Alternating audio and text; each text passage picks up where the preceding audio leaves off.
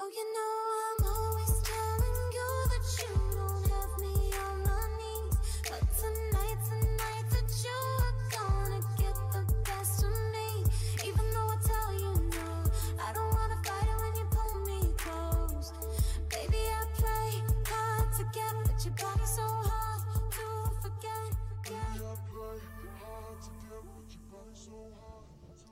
好的，欢迎大家来到新一期的异能电台。今天阳光明媚，又是一个美好的星期六，呃，星期天早上。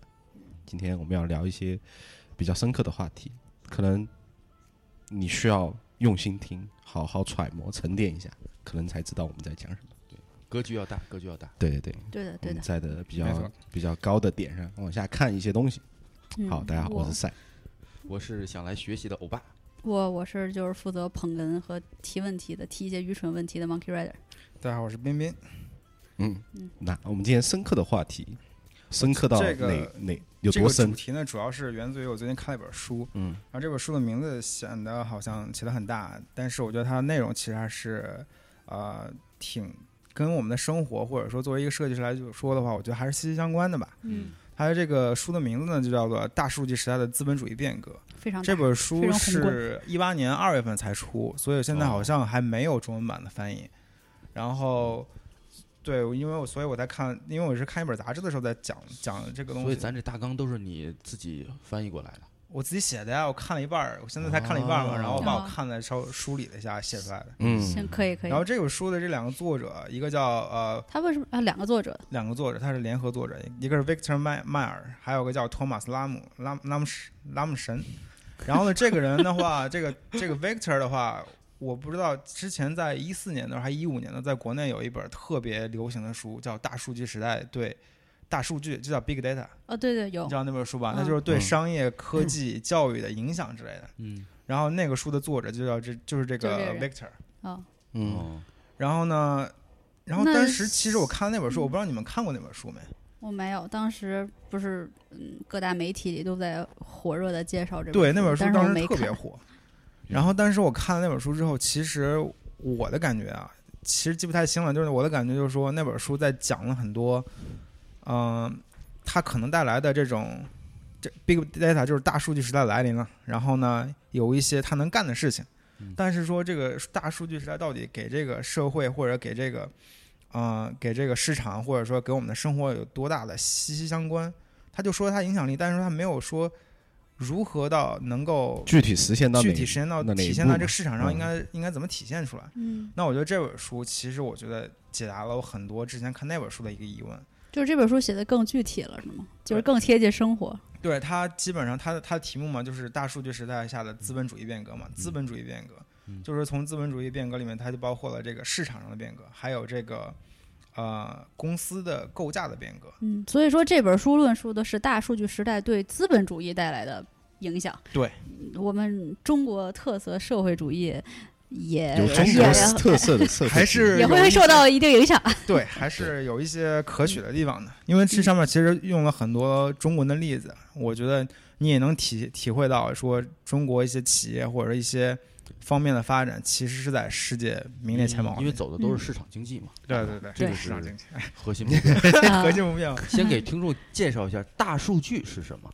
嗯，大数据这个，我觉得大家应该都挺明白的。就你们哪怕你每天在淘宝上买东西，看今日头条，嗯用的微信、微博，其实你都在给这个大数据在做贡献嘛。然后你的嗯所有的痕迹啊，你的所有的浏览的这些数据，其实都被储存起来、被分析，然后做分析之后再去做其他的用处。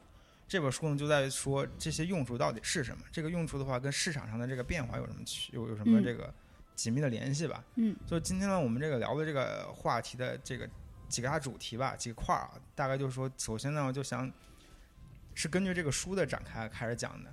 刚开始的就是讲说这个大数据对呃对人类人类人与人之间的这种协作有什么样的影响？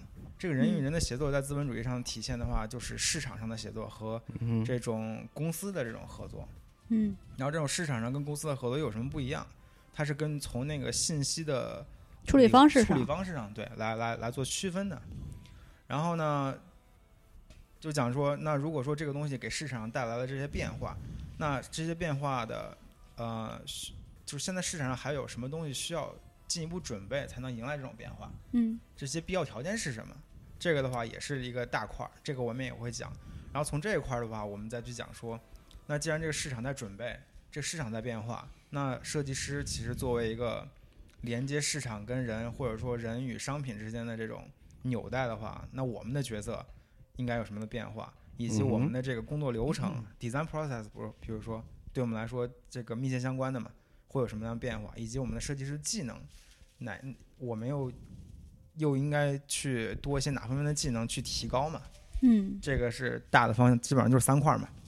嗯嗯，先介绍一下这个基本的原理是什么，对吧？嗯就是嗯说以前在那个互联网或者说是云计算能力都有限的前提下，大家或者说公司对数据的重视没有现在这么高。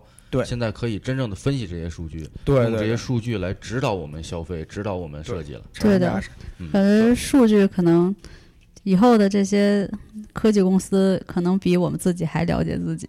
对对对，这还真是。其实这本书特有意思，就是它开始的时候，它以 eBay 的一个二十周年的一个讲话开始，就是这个事件来讲，嗯然后就讲到说，他就说为什么 eBay 现在处于一个很尴尬的地位，就是 eBay 现在其实处于一个没落的地位，嗯，没落的一个位置。嗯它其实为什么？因为它在二十年前刚开始的时候，或者说十年前，eBay 嗯其实是一个类最似于早的吧？对对最早就是一个社会的宠儿一样的。对嗯他就说现在这个时代其实是互联网互联网时代走到最后的一个末期的感觉。嗯如果说这些互联网公司没有乘上这个，比如说这个大数据的这个顺风车。新的新的这种趋势的话，其实是在慢慢慢被淘汰的。嗯。他举了两个例子嘛，一个就是 eBay，一个就是雅虎。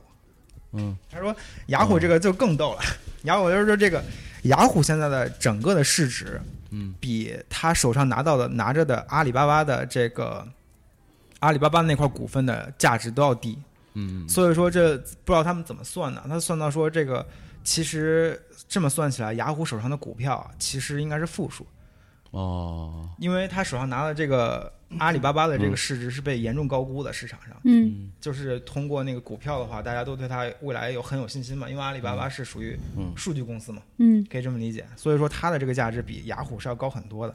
所以这么算起来，雅虎这雅虎的话，就慢慢的就没有现在已经很多的核心的对能力了，是吧？嗯，是被大家看衰的。就是说，他对嗯这个雅虎的这个未来其实是不看好的。嗯，可能很多听众都不知道雅虎，因为雅虎一开始做搜索引擎的第一个，对 对对对搞搜索的，对那那 eBay 为什么就没落了呀？它它对，这个就为什么被取代了？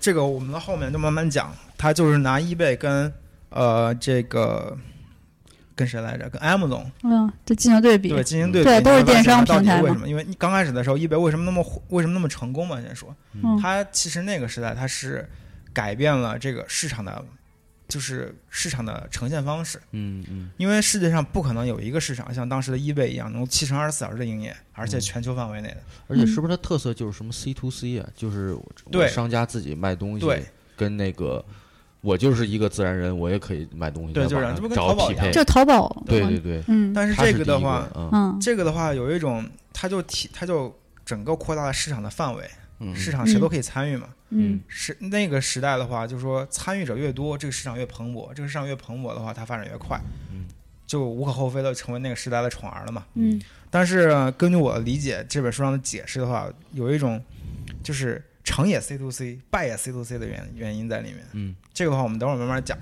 好然后呢，就先埋下一个伏笔，伏笔。伏笔，后面来讲。按下不表。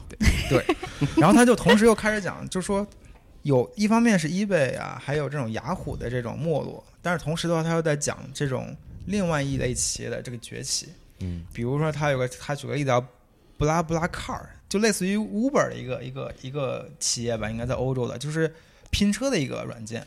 哦，嗯，它就根据之后你这个就像这个国内的滴滴，滴滴国内的神州神州出行，国内的 曹操专车，曹操专车。是什么？国？内这种 app 特别多。对。就拼车 app、拼车软件吗？对对对，嗯，还有比如说后面还有那个啊、那个什么音乐软件，音乐软件。音乐就特网易不是不是云音乐。Spotify，Spotify 对啊。Spotify 的这些成功，嗯。它到底是为什么？就是这些企业在崛起，而且还有就 Amazon 的崛起，嗯。他就说这这些都是数据公司，他用数据来去去匹配用户的需匹配用户的需求，需求，对对，匹配用户的需求，这个需求的匹配，一是就也会一会儿也是我们要是导致他成功的一个很重要的原因嘛。就最对，就是做对比嘛。现在的这些大数据的公司用数据去产生价值，以及这些互联网公司走入末路的这些企业之间的一个对比，作为嗯开场，他们嗯他就就知道这种反差，然后介介绍说为什么现在这个市场在变化，然后嗯变化的原因是什么，然后这就是他刚开始的时候的一个怎么说引子吧。嗯这个说完的话，就是，嗯，后面就他就切题开始讲说，呃，人类的进步其实与协作是密不可分的。嗯他这个举的就很多例子，就很好说了，就是从最开始的这种狩猎采集时代，嗯，就是原始人，对原始人原始人的这个一个一个的都是。对，对 原始人的这种从最开始狩猎的时候，也是之所以人类能够成为人类，其实很大部分就是从最开始的这种狩猎采集时代的这种协作开始的。对。所以说，这种协作是人类发展的这怎么说呢？主要动力进步动力，对。可以推荐大家看一部电影叫《二零零一太空漫游》，那里边有一个有一个桥段，就是一帮那个原始人，嗯，对，然后拿那个就互相吓唬对方，然后嗯抢占地盘嘛，然后拿着那个，后来突然发现有一个地上有块骨头，嗯，然后拿那个可以哎能啐人家，就拿那个开始打人，打人之后就发现哦工具。有能力了，对协作了，工具。然后把这个东西往往天上一扔，嗯，然后下一个阶段那个东西就变成了一个宇宙飞船，哦，嗯，好老片子了？对，但是还是对，还是挺有意思的那个，我之前看过一点儿。嗯。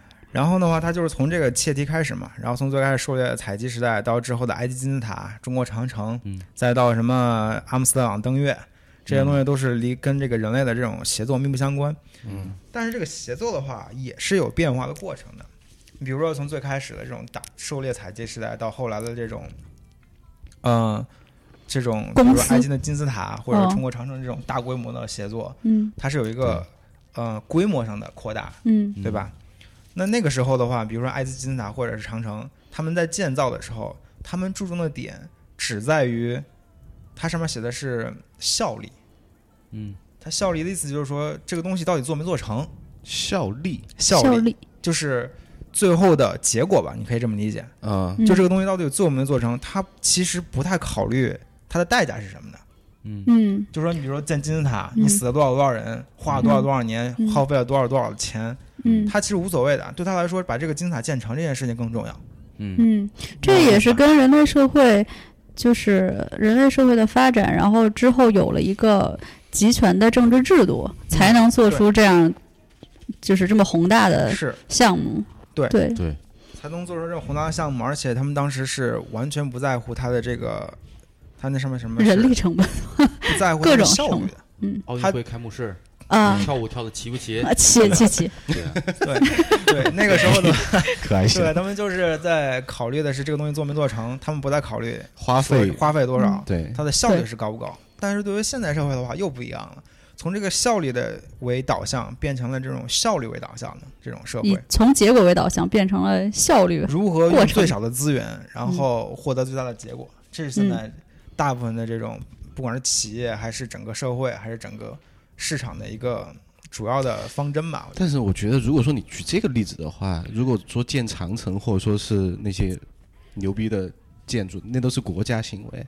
对啊，对，但所以是但是那个东西你是没有所谓的，OK，你效率是为了赚钱，对不对？你是让这个产品更好，所以说你需要效率更高。那现在的比如说阿里巴巴或者说这些大的企业，嗯，他们需要的就是因为需要效率高，我需要越来越节约我的成本，我才能在后期赚赚的更多。这个是我觉得是两个不一样的性质。对，对，所以这就是为什么，这就是说不同的社会阶段，他需要的、他在意的点不一样嘛。那个时候他只是他是集权嘛，他的目的就把那个东西做好，没有他是他是。中心化的，就是说有一个人是统一管理，然后他来发号施令。他能调动的资源有限，对吧？我我嗯能调动的就那个时候调动资源是是可以说是无限的，就是说你想调动多少资源都可以调动多少资源。但是你只能调动我这个埃及旁边这帮人吧？嗯，对对对我 不可能说 像现在大数据，我从中国进点石头，然后来盖这个金字塔。对，但是这个的话就是两个，我觉得跟在刚才提的这个问题好像不太一样。再提问的这个问题就是说，他是我的理解是说，因为是中央集权，所以说没有人跟我竞争，对啊，相对来说我有多少资源我都可以用。嗯，但是对于现在企业不一样，你现在企业的竞争是很充分竞争，对充分竞争。全球化竞争，对，嗯。竞争的是一方面你能东西卖得多好，一方面你能节省多少成本嘛。嗯。所以说，如何有效率的用利用这些资源，就成为现在企业的一个呃，就是在极力思考的事情嘛。而且另外一方，嗯另外一方面的话，你也可以从这方面讲，比如说现在这种资源上日益匮乏，或者说，嗯、这种资源上的匮乏，以及这种人力成本的升高，都让这种嗯呃效高效率的生产活动变得呃备受推崇嘛，可以这么理解，嗯对吧？我觉得是不是政治制度决定的是这种，呃，人的协作方式嘛？就我觉得是因为我也不知道它是相辅相成的关系。我觉得是因为市场就的条件放在里面。中央集权时候有有，它也不是资本主义，那肯定不是。是啊我们，就说那，但是那个时候的主社会主流或者说社会形态就是那种的嘛。嗯，我们现在说的是，就是现在的社会形态跟以前不一样了，所以说我们嗯现在注重这一点。嗯但是中间密不可分的，就是说贯穿其中的就是人类之间的协作嘛，只不过嗯协作方式不一样或者目的不一样。嗯那现在的话变成这样子了，那现在的话这种协作的话更多体现在哪儿呢？你已经没有中央集权了，嗯可以说大部分国家都没有中央集权了。对大部分对大部分对对对大部分然后呢，其实这种人与人之间的协作更多体现在两方面，一方面是市场，一方面是公司。市场上呢，就是说整个呃，市场就很很好理解了，嗯就是说你只要是有交易的 transaction 的这种东西发生的地方，你就叫市场。嗯那公司的话也好理解，就是说一个公司里面内部人员的协作，然后完成一件事情。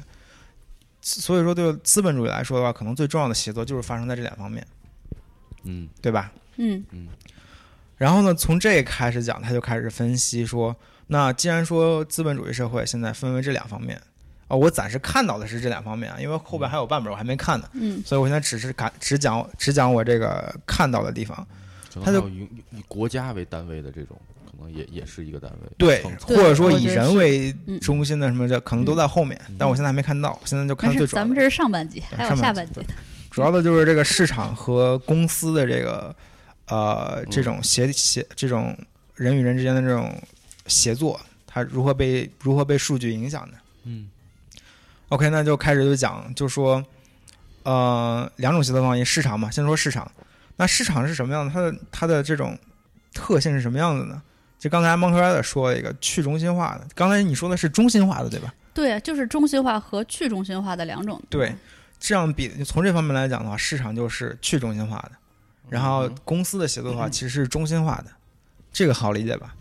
去中心化的意思就是说没有一个统一的没有统一的一个怎么说，没有一个统一的管理吧，或者说。嗯。或者说这个这种市场上的这种行为都是人与人之间的，就是任何人跟任何人之间的交易都是市场行为，嗯。所以它是去中心化的，它不是依赖于某一个组织或者某一个中心去。让我想到另外一个非常火热的名词—— 区块区块链，嗯嗯嗯没错，这就是为什么区块链。其实到后来你会发现，这本书在讲区块链，为什么区块链也是未来？嗯因为就是这种数据导致这种市场上这种去中心化的这种协作越来越是一种多。不可避免的趋势对，。那是一个趋势。但是它那个区块链在金融方面的这个，就是比特币啊，或者这种 crypto currency 的这种这种东西的影响到底什么？他他其实是怀疑态度的。嗯这个跟后边我们也会提一点儿，我也不是那么的理解，但是我觉得可以说一下。嗯那我们先说这个市场，接着说市场。市场这种去中心化的这个性质吧，嗯就导致它很灵活，谁都可以加入，也谁都可以退出。然后你的加入跟退出，你的 transaction 其实对整个市场的影响不大。这就是为什么市场是有很有弹性的一个地方。嗯。然后市市场的协作是基于交易的嘛，每个人自己做决定，我要跟你交易，我跟他交易，嗯，什么交易，对 都是我自己决定，交易，对吧？金钱交易，对，这就是市场的一个呃人与人之间的协作模式。嗯。嗯，然后另外一个就是这个呃中心化的公司。公司的这种这种这种协作方式。那这也好理解，你一个公司的话都有规章制度，你每个人进去公司之后，你都有 orientation，你都有这个熟悉就是公司，它是以一个目标为导向，带动一群人都统一为着一个目标而努力的。对嗯但是这个，如果你从信息流通的角度来讲的话，它的方式是这样子的：它是从公司的所有的点流通到中间的这个，比如它就像树一样，你是每个人都是这个树的树干或者树叶，但是你吸收到的所有东西，你都是要到树干里面去，嗯所有的信息都输输入到树干里面去。树干就是整个公司的核心领导层，可以说，嗯核心领导层的话，需要这些所有的信息去做决断，去做这种、呃 decision making，就是以决定公司走向的，对一些一些决定嘛，做公司走向的决定。所以说这样来讲的话，它就是有中心化的。嗯嗯，这种中心化的话对吧？这种中心化其实我们都很熟悉了。但是这个的话，我先说一下，就是它其实对这种中心化的这种，嗯、大家遵守共享共享信息资源，遵守同样的规则，其实这个它有一种书里面的观点啊，就是说觉得这是一个逆历史潮流的东西。嗯哦，这就是为什么很多大的企业开始慢慢变得扁平化的原因。嗯这样的话是在中短期才能支持他们长支持他们的存在。其实长期来讲的话，社会可能就不需要公司。就公司这种形式会土崩瓦解吗？对他的他的理论就是说，未来的话会土崩瓦解，嗯，但是近期来讲的话，多中短期来讲还是会存在的。嗯。嗯。但这种预测有的时候可能来的很快。其实我能感觉到，就是我公司有个同事接了一个 freelance 的活，嗯。然后他们是做一个动画，嗯。一个一个中中长篇的一个动画。嗯。然后我说，哎，这是哪家公司？啊？他说不是公司，就是互联网上，就是所有的人都是在网上认识的，嗯。嗯，他们就没有所谓的有一个公司，嗯，都是个人吗？都是个人，都是个人行都是就是说我有什么需求，我需要做个动画，我就找一个能做动画的，你去给我做，完成了就行了，呃是，吗？它是它是整个我们先有这个动画的项目嘛，嗯。而只是有一个牵头人，嗯。我需要画场景，需要 character，、需要做嗯。绑定的，嗯。需要做声音的，嗯。所有人都是在网上找的，嗯，对，就是这种。所以网络就是间接的就充当了公司的角色，是吧？就是把因为它分散掉了。对他，对。他把这些需要各个方面能力的人都变得更 accessible 了，就是说他不需要去雇佣一个整体的一个公司来完成这个项目，他都可以，因为我觉得可能这些活儿也是由不同的人来完成的嘛。那我只要能达到这个目的，说我需要什么样的人才，我就能马上找到嗯就可以了。每个人能接嗯触到的信息也足够你去去像公司一样去运营了。对的，对这个的话，其实刚才我爸说到的是，互联网使这种东西成为可能。嗯其实我觉得这句话其实并不完全对。真正让这个东西成为可能的，那如果这样可以的话，那为什么在二十一世纪的初期，或者说那个互联网时代的泡沫时期，那这个东西就应该可以了？那个时候没有成，没有成，没有把这种东西成为现实。那个时候公司还不是这样子的，那就嗯说明其实不是互联网本身让他们成为了这种样子，或者说公司的扁平化。嗯其实它是有数据、有这种匹配、有这种市场上的变化在里面的。其实我的感觉嗯是，把一件事儿规划的非常好的情况下，其实可以完成这种协作的，就是你不需要有公司，就是你已经效率到每一步的一一个操作流程已经告诉你了，你就按照这个做。这个需要依托于公司，你就不需要说，哎，有些呃模棱两可的事儿，我需要跟欧巴商讨，哦，这个东西怎么怎么解决，是因为这行或者说这个内容不是那么的明确，所以说我们需要有一个 manager 或者需要有一个安排的人对。在那边，那如果说这一行或者说这个内已经容标准化了。已经。标准到非常流行化，一就是一，二就是二，四个人如果说你懂那个都可以完成的话，那就不需要公司的存在。那这个东西就很危险啊！那你这么说下去的话，再过几十年，你的你的这这个标准化的东西，其实都可以被 AI 或者被计算机取代取。代对啊，所以说我看的一个电影就是最后，呃，不是电影，好像是一个谁说的一个理论，反正就是最后是每个人都是不需要工作的了。嗯，嗯，对对对，你到未来是每个人是不需要工作的。我我也看过那个，对，对这个是分为这个近期跟中期的。题外话插一句，就是对对对这个如果近期的话，其实也是慢慢被取代的。那什么嗯不能被取代？就是做决策的人，对，去需要各种各样的信息，嗯加上你的经验，或者说你去处理这种综合信息的能力之后，嗯去做决策这部分是不会被取代的。但是嗯具体的工种，哪怕你是就是画图，或者是画个标准化的图，嗯或者是做一个标准化的编程之类的，都会被取代。这都是中信、就中短期都会被取代的人。大家都争当项目发起人吧。对，这是题外话了啊。我们接着说就，那个市场，嗯你刚才说的那些市场还嗯包括互联网这个还不健全，所以很多规章制度，包括互相的信任度，嗯之前还没有建立起来，所以没法在网上做这个事儿。对但是现在可能大家越来越，呃，像你说的，就是通过数据来分类整理，嗯。可能刚才大家更信任这个网络，对对对。而且你能得到更多的嗯分类信对息。嗯这个的话，我们等会儿会细讲，说嗯为什么现在这个东西是成为可能的。嗯。其实我觉得他这本书的好处就在于说，以前很多东西我在想，但是我想不明白，或者说没有很清晰的梳理出来这个思路是什么。嗯其实我觉得但是你能看得到身边变化的发生，对，你就能看到比如变化说。生嗯我我现在看那个 Wix 那个网站嘛，他们现在又提供了那个 logo 设计服务，嗯感觉就都是基于一些算法，你输入你的需求，我需要什么样的 type，、我需要嗯比如说我是餐厅，我还是一个什么东西，嗯然后然后这些算法就能给我提供可能上百个 option，然后这样我来选。那我觉得就是呃 designer 的工作，这样的话就可以大量的削减人力了。嗯，对。对，而且明确了需求，对，明需求是明确就因为筛过一次了嘛，对。而不像说你接一个 freelance，然后告诉你来个大气点的，我觉得这颜色不太对，换换一个吧。我觉得这些东西就是很节约时间，提高效率。而且你给他提反对意见的话，他不会有任何的反应。你要多少我就给你多少，他不会，嗯，他不会有情绪。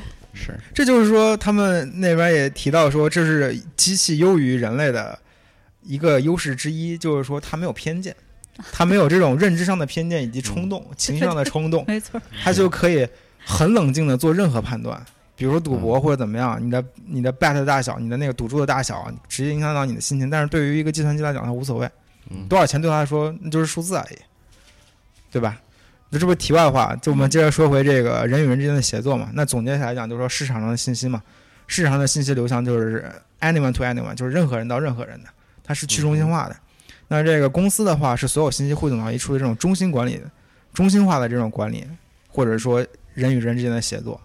OK，那这说到这儿的话，我们就开始说到说这个，既然市场上的信息是去中心化的，人与人之间的这个任何人和任何人之间都可以进行这种交易，或者说这种协作。那这个大数据的话，那给这个市场的话会带来什么样的变化？然后这个我觉得刚才我们其实说那么多，其实说了很多，我觉得已经嗯涉及到一些这上这里面的点了。那我们先从最开始来说，一一点一条一条过，就是以前的市场，我们判断一个东西的价值是靠它的价格来计算的，嗯哼你，们理解吗？对啊，这个感觉就是所有东西它是有标价的。嗯你比如说我买个锅，或者我买个电脑，我的预算就两千，那我去市场里面看两千台电脑都有什么？嗯哼，就说这个价格其实很大程度上是在帮我做匹配。嗯匹配这个词，我觉得你们要留意一下，因为之后也要提到很多。就是我能够负担的是两千块钱嗯，但是这个电脑两千块就这么几个，我就可以选一个。但是呢，这种匹配的话，这种价格上的信息其实只是约等于价值嗯，或者说连约等可能都不算，它只是说这个价格只是我们当时没有办法的一种办法，能够把所有的我的所有的这个要求压缩成一个词儿，那就是价格。对，因为我觉得在货币出现之前，大家都是以物换物嘛。对对对那个时候对价值的定义就更模糊。对我我只是需要这个东西，那我拿这个这块木头，我换你一块肉，是嗯，吧？对就是它信息是它的价值是不对等的，但是它价格是如果放在现在，价格肯定是不对对的，但是需求是对需求。哎嗯，对就，换了。这就是我其实看完这本书的感觉啊。我觉着对它它的这个意思呢，我理解是，这个价格是一个 general 的一个定义，就是这个东西，它你可能对你来说，比如说一本书对你的价值可能，比如对赛的价值，他他并不特别需要那本书，他可能愿意付十块钱，嗯。但那本书是你特别想要的，嗯，那可能对你来说就是二十块钱。嗯。嗯，但是这个书的定价它就是十五块钱，这个定价是基于大部分人的这个对它的一个评评价标准来定的价格。但是对你来说的话，你会花二十块钱买；对于他的话来说的话，他只会花十块钱买。嗯。那那所以说，这个这个价格就不能体现它的价值。这个它的价值的话，是对每个人来说是不一样的。对，其实这个我感觉是什么呢？嗯就相当于说，从货币时代，从以物换物的时代到了货币时代，到了货币时代之后，我们现在又要又回到又要回到那种以物换物的时代。嗯，我的理解是这样子的，就是它的价值对对我个人来说，具体在当下这个情况，它的价值是多少，其实每次都是变化。对对对，而且我插一段，就是之前也听说有一些这种这种网络平台，嗯或者说是轿车软件它给你的报价嗯是根据你本身平时愿意所付出的代价嗯来来给你报对的。就是嗯比如说我经常要加价要要车，啊，对，他提车了解了你的习性之后，对，他给你报的价就比普通人高，嗯，对，但是你还得买很恶心。你还得加是的，是，的。这个哎我还听说一个，之前是是谁说？他说他怎么在那个 Amazon 还是 Facebook 上那个买东西？嗯他说他就是在不停的就刚开始搜索，然后呢，你搜索之后，他就会知道你你需要这个嘛，然后他嗯到时候就会给你打广告，对然后一段时间之后，他看你不买，他就给你打折。对对是他这种算法很可怕，我觉得你怎么算都算不过他们。他他给你打折们真的意思是他只针对你，给你打折，对对这么牛逼啊？对的，对就像我前两天一直在看一个图米的一个旅行箱，嗯，然后我就觉得太贵了没买，天天推广告，嗯终于推有一天开始推那个打折的广告，它可能就是 general 都在打折，真的打折了。真的打折嗯，但是他就每天都推，嗯。然后买完之后他还在推，我觉得这个就挺蠢的。是，我也觉得，就像上次，然后看过一个什么包的一个广告，然后他就现在一打开 YouTube，他就天天给我放 LV 的广告，就好像我买得起一样。对其实这个东西就相当于说，呃，就是以前可以说这个科技或者说条件不允许，不允许，嗯不允许每个人对每个人的这种需求都做一个价值的评估吧。嗯我觉得，所以说这就导致了价格这个东西，作为这么几千年来，我觉得都是一个市场的一个必要的一个一个东西存在。嗯就它在一定程度上压缩了信息，来匹来对你人和人商品之间进行匹配，或者人跟人之间进行匹配。但是对于现在这个社会的话，对于现在这个时代，他的意思就是说，这种数据上的这种呃丰富、极大丰富，以及这种算法上的这种极大提高，使这种呃数据，就使这种你的这种需求能够被最大程度的给体现出来，而不是压缩到价格那个标签上去了。嗯所以这个就很 make sense 啊，就是像我们刚才说的，你说那个他给你推东西，那对我来说，他如果知道我爸愿意花二十块钱买这本书，那他肯定就给你推二十块钱，他给你推十八块钱，你也就会很快就买了，那也比给再推十二块钱买那本书，他还是不会买。嗯所以这种这种完成交易的这种效率啊，或者这种就是效率吧，就更高。其实我觉得这个还有很好的例子，就是那个机票。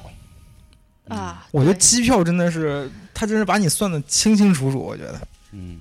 就是每，尤其是你的快到要临行了，或者他看到你的这个出行的习惯，嗯。像我之前经常从三藩飞 L A 这块儿，嗯。然后的话就，我感觉我买的机票就比别人要贵一些，我不知道为什么。他可能知道说我这个东西是刚需，对，必须要飞。对对对。听我们同事买机票都是我们几个同事，每个人都查看那个价钱都不一样对不对？对谁的便宜用谁的买。对，哎呦，哦 shit，那以后买机票是不是要我们要 那对 对你现在还可以，你现在还可以，你想想你以后的话，他可能他可能你用的你用的别人手机，他可能都知道。对，像 Apple 这一扫你的脸，哎，这是交菜在用这个手机，然后就给你换你的你的 preference，你连账号密码都不用登录。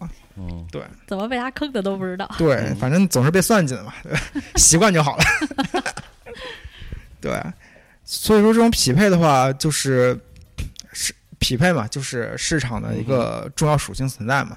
以前匹配靠价格，现在匹配靠数据。嗯你这个人，比如交菜这个标签儿，赛这个标签儿，一二三四五六七八九十十条，都能给列出来，他每个都可以算价钱，然后给他推东西的时候，我就可以精确的算出他可以为这个东西花多少钱，然后我就可以给我的产品贴标签儿，嗯然后说这个东西有多少多少属性，然后一 match 百分之八十 match，那我就给你收百分之八十的钱。比如说简单的例子啊，嗯。你说百分之百 match，那我就给你收百分之一百二的，你因为你找不到其他百分之百的 match 的东西嘛，这样的话我就可以给我的这个东西有更大的价值。那也就是说，现在这些互联网公司也好，这些销售平台也好，哪个能够最大化的 match 用户和买家的需求，就最有价值，就哎，是我觉得你是个特别好的捧哏，特别善于总结。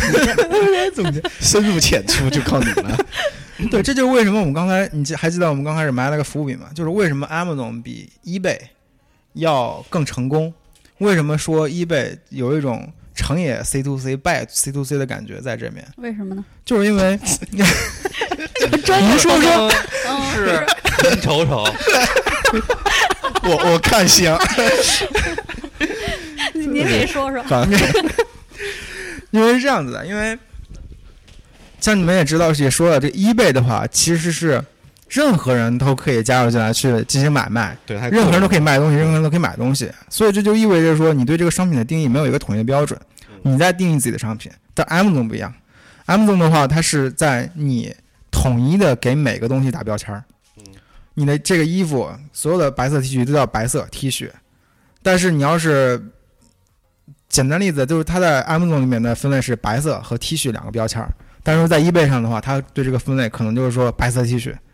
或这简单的例子啊，或者它有其他的定义，比如说它对这个定义就是一个嗯哼，呃高领 T 恤、长袖的什么什么什么东西，它的标签的这个这个精准度或者说统一的，就是它的 standard 叫什么来着？标准化就没有 Amazon 这么这么标准。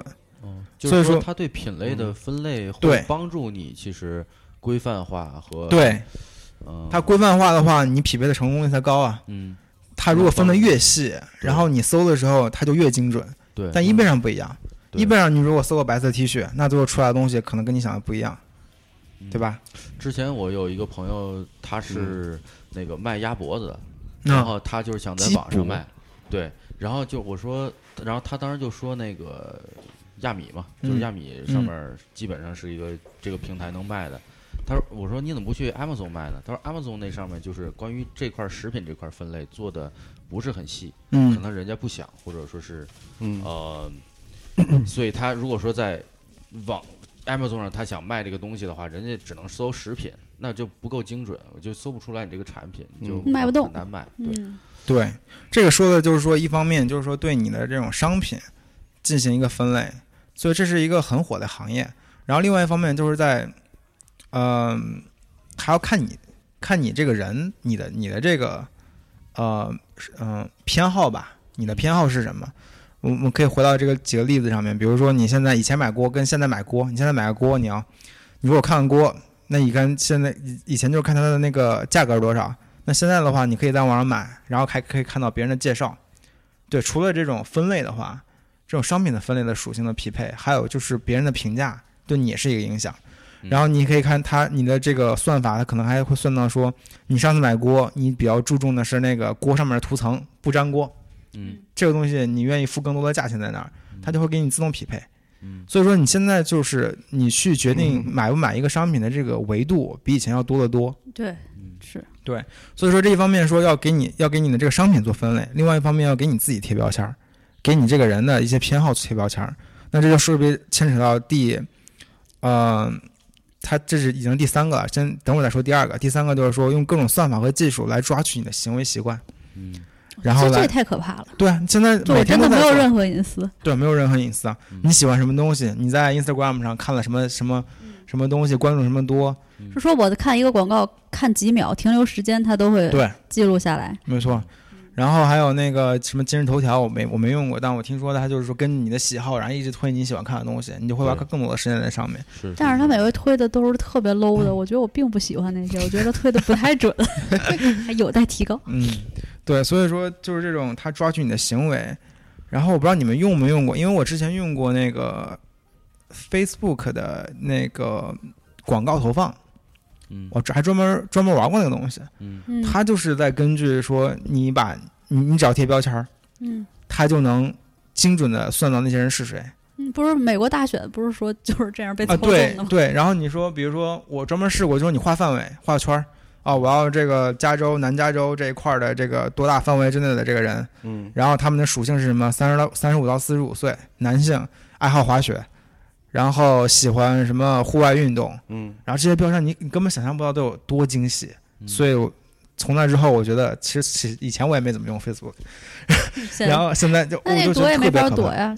对。现在的这些软件都是这些都是这样的，对。对，而且我忘了我之前咱们节目有没有我提到过，就是说他可能第一次那个你不是直接通过这个广告点进去买的，但是嗯你可能跳几次他都能对一个对。他他慢性过程，他也嗯能统计出来。对。对。对，是这样，他算钱啊，他靠这个算，他要靠这个去给那个商家收钱的，嗯。所以他这个块发展的都特别好。他们的那个广告投放系统，那个那个 dashboard 那个那个界面，那个那个用心程度和专业程度，真的是特别好用。嗯。我觉得，我觉得比他们前面那个 Facebook 那个页面可能还要好用，嗯。就特别清楚。嗯。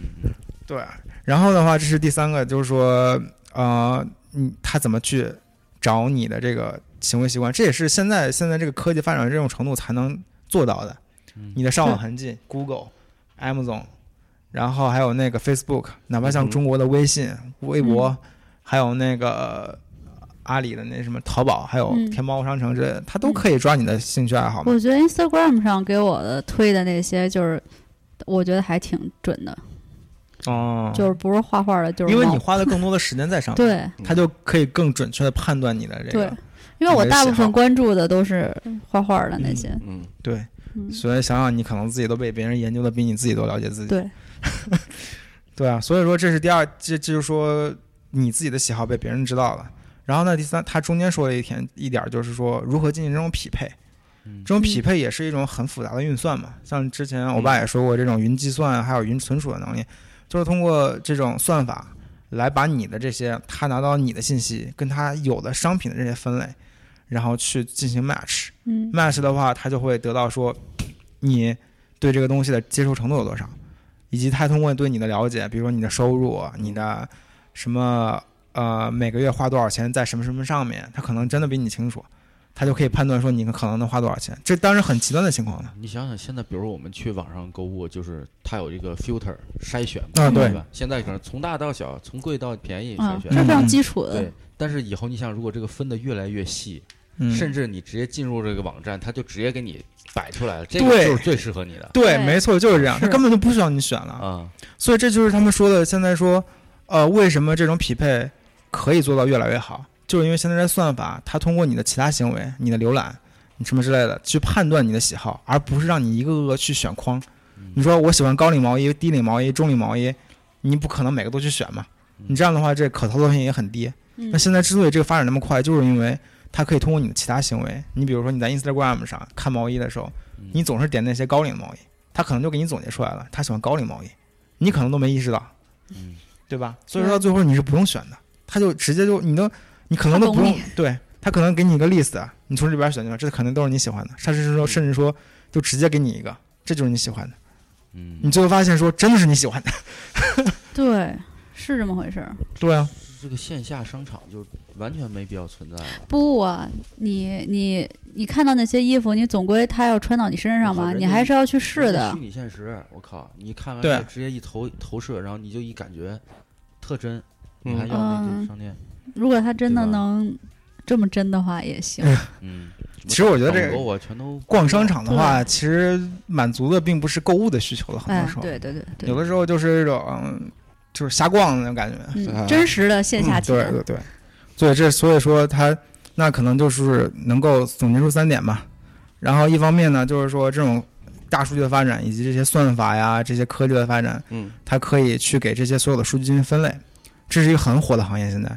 然后第二个呢，就是对你你的这些喜好和商品的属性进行匹配，用各种算法，算法也成熟了嘛，这是第二点。嗯第三点就是通过你的各种行为来抓取你的喜好，这三点都完成之后，数据上对这个市场的影响就会慢慢的凸显出来，就是从这三方面开始体现出来的嘛。嗯，现在已经初见端倪了。对，我觉得他就总结的特别到位，你知道，从商品、人和商品跟人之间的关系做了这个总结，就非常的清楚，我觉得，可怕，对吧？未来会怎么样呢？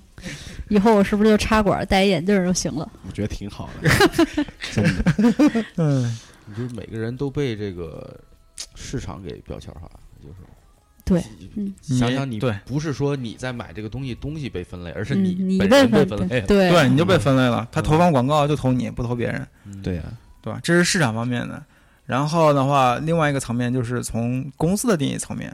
但这嗯公司这个定义层面呢，我今天就不展开讲，稍微讲一点儿。刚才我们不是说这公司的是，呃，中心化的管理模式嘛？对，那这种模式的话，势必就是它为什么还一定要是个中心化的管理模式呢？因为它公司做的决策要有一个稳定性跟持续性，嗯哼，就持续的就就是你两年之内做的一些决策，或者说不同的 manager 之间做的决策，可能都是要要匹配的。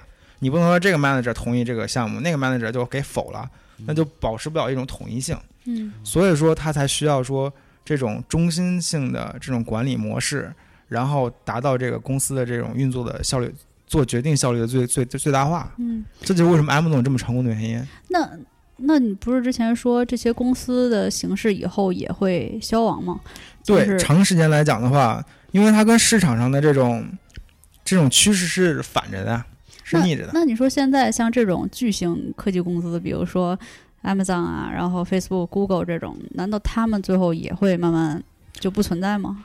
嗯还是说他们会越来越我觉得这么越来越强国家都消亡了，是啊？对吧？我就我就是真的是大家都是一样的资源，都对是啊，没错啊，回到狩猎采集时代，一个一个的。一个一个儿，对，一个一个的。你说所有的东西都可以靠算法什么来匹配的话，那我还为什么还要需要公司呢？是啊，他说，其中举了一个例子啊，他就说为什么这个公司来讲的话，这种中这种中心化的管理会有问题。他就说，比如说你这个反馈机制，嗯你中心化的是从所有的从末端流到中间，然后去做决定。其实你这个流程是很长的，那不如就不如小团体。小团体的话，你可以效率高率高，你提提意见，然后去修改的这个效率也会高很多。对，控制在一定的范围之内，是。一个小的 team，不同的小 team，这就是为什么那个 Spotify 嗯。这么成功的。它上面讲讲的例子就是 Spotify，嗯。它 Spotify 里面就是不不同的 group，嗯。它是把好像是管理权和任免权给分开的，好像是，就是你的 HR 制度，就是你的福利什么什么。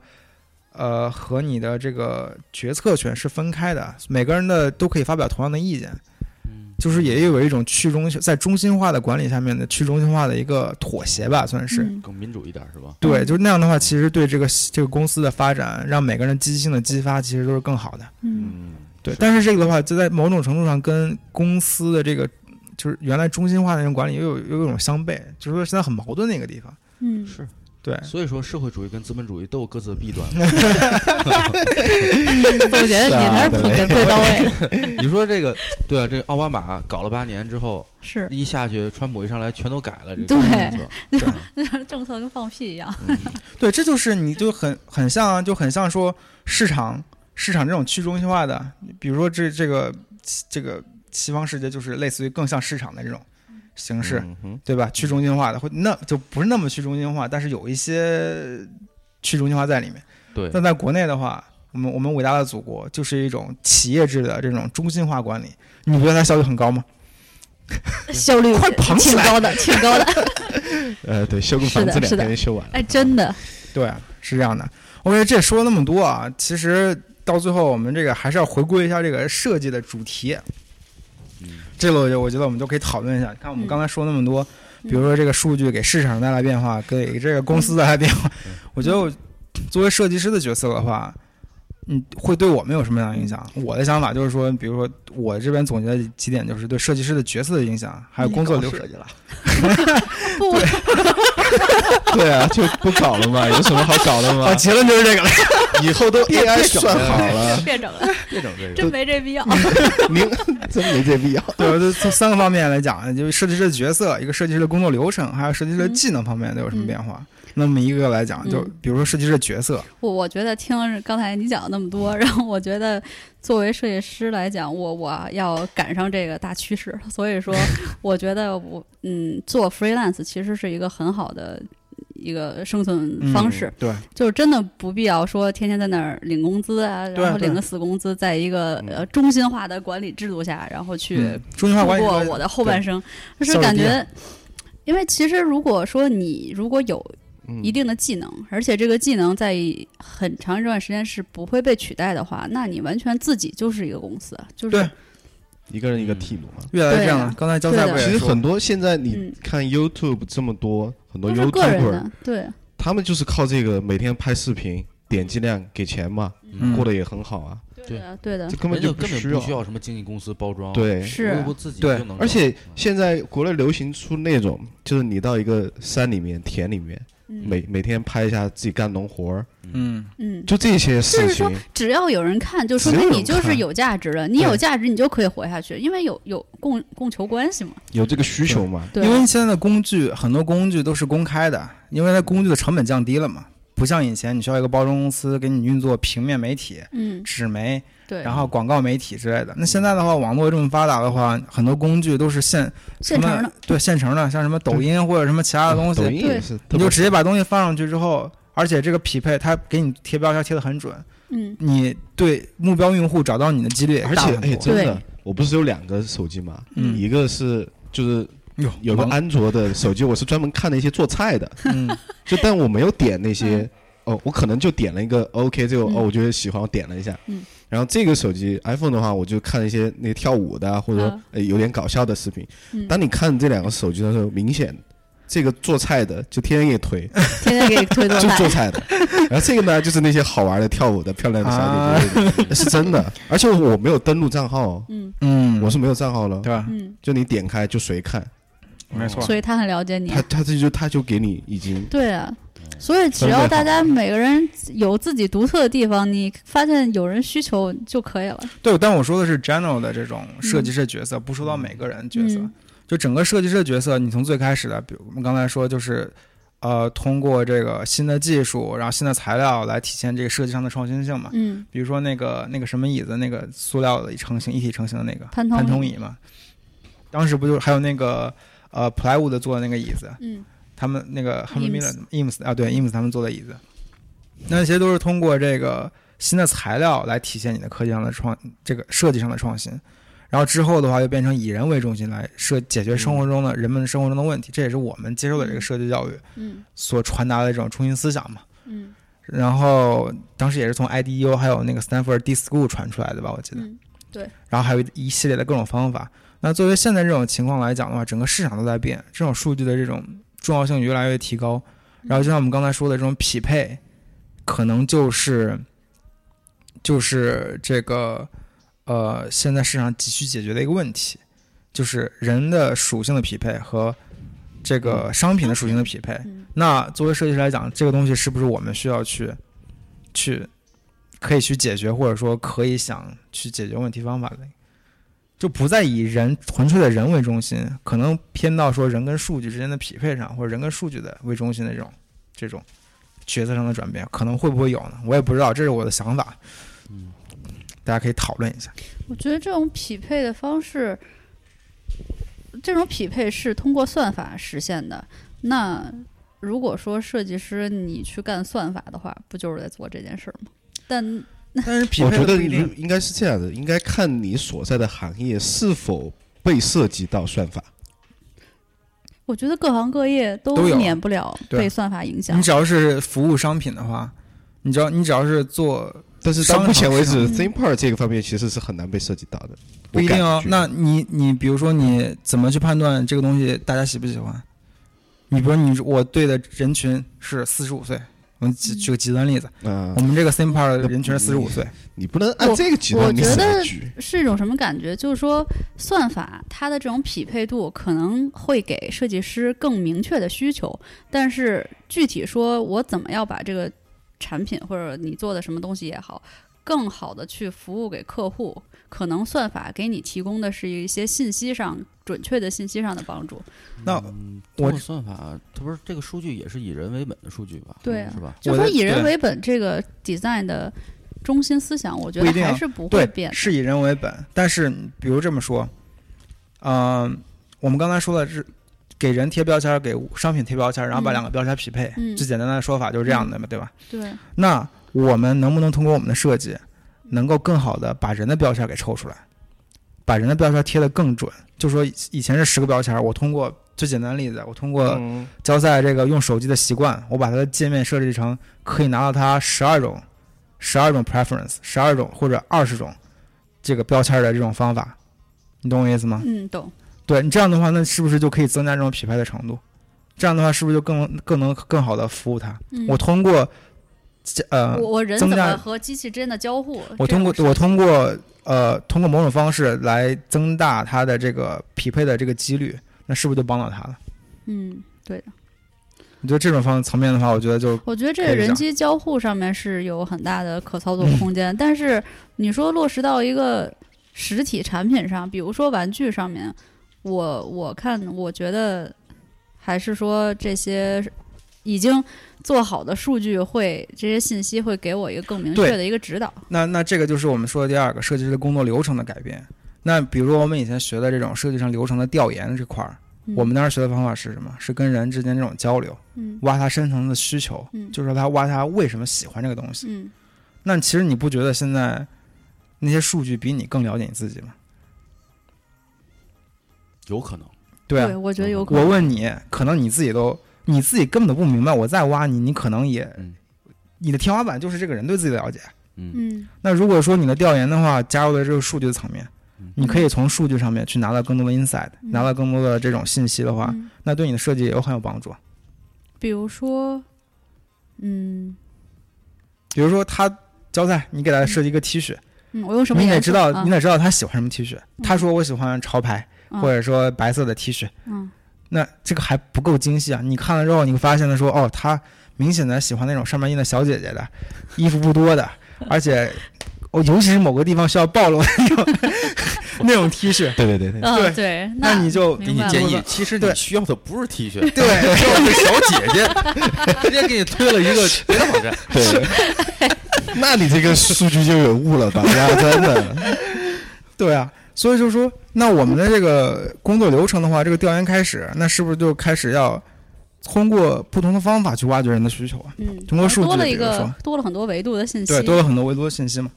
嗯，然后比如说我们 ideation 阶段，那我们解决问题的方式不就给拓宽了？因为我可以不仅是考虑满足这一个人的需求了，嗯因为大部分的需求，你有这个标签，你有二十个标签，但是 OK，但是这个对，就是基本的画像已经有了，对，但是每个很多多人都有同样的票价，你就可以跟这一一批人去做设计，比如说 Uber 那种，对，嗯，就可以最大化利用资源嘛。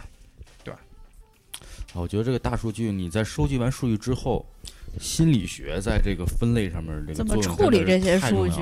嗯？对，嗯转行吧，咱搞心理学去。心理学博士，对。跟咱们这上期嘉宾联系联系。大概就是这个最近看了本书的感想，对吧？但是我觉得这个，如果说你没有算好的话，就你点个东西它老推的话，我之前开个笑话，嗯。有人就在那边看，比如说中哎那个清明扫墓扫啊，扫墓吗？扫墓，然后呃就网上订了什么嗯。纸啊、钱啊 那些，后面贴那天到我这就是算法的初级阶段，你知道那种感觉。傻逼，雏形雏形还不完善。对没有把嗯用户吃透。对，所以这就是最近看本书，然后给大家一些想法，然后看到这些东西，觉得就可能平时你乍一看到觉得跟自己生活挺挺远的，然后跟自己的职业好像也没有太大相关，都是一些程序员干干的事觉得可能都渗透在你生活的细节里。对对对，我觉得其实还很有帮助的。所以说，这看一半下下次下次看完下一半了，跟大家接着分享。好好的，我们期待下期的回期待归。下回分解。好的，咱们说的这个拥有自己接活的这能力，这个还真挺重要。这真的很重要的，今后还真就是这样的，嗯？没错对。挺好。因为你嗯你需要先适应这种 freelance 的感觉，你怎么在网上跟别人沟通，打电话还是通过什么样的方式，怎么处理这种嗯 feedback notes，对不对？对你我觉得就是一个效率极高的来回移动的一个个人公司嗯，嗯就可以了。这种 T 型的这种像这种形象就更对，T 型人才的更这种形象就更更加重要了，我觉得。好，祝大家都能乘上时代的快车快祝大家车。走在时代的前列线上。那太靠下了吧，别被时代给拖拖别被时代给尿出去。行了，我们今天节目就这样。好，拜拜。拜拜。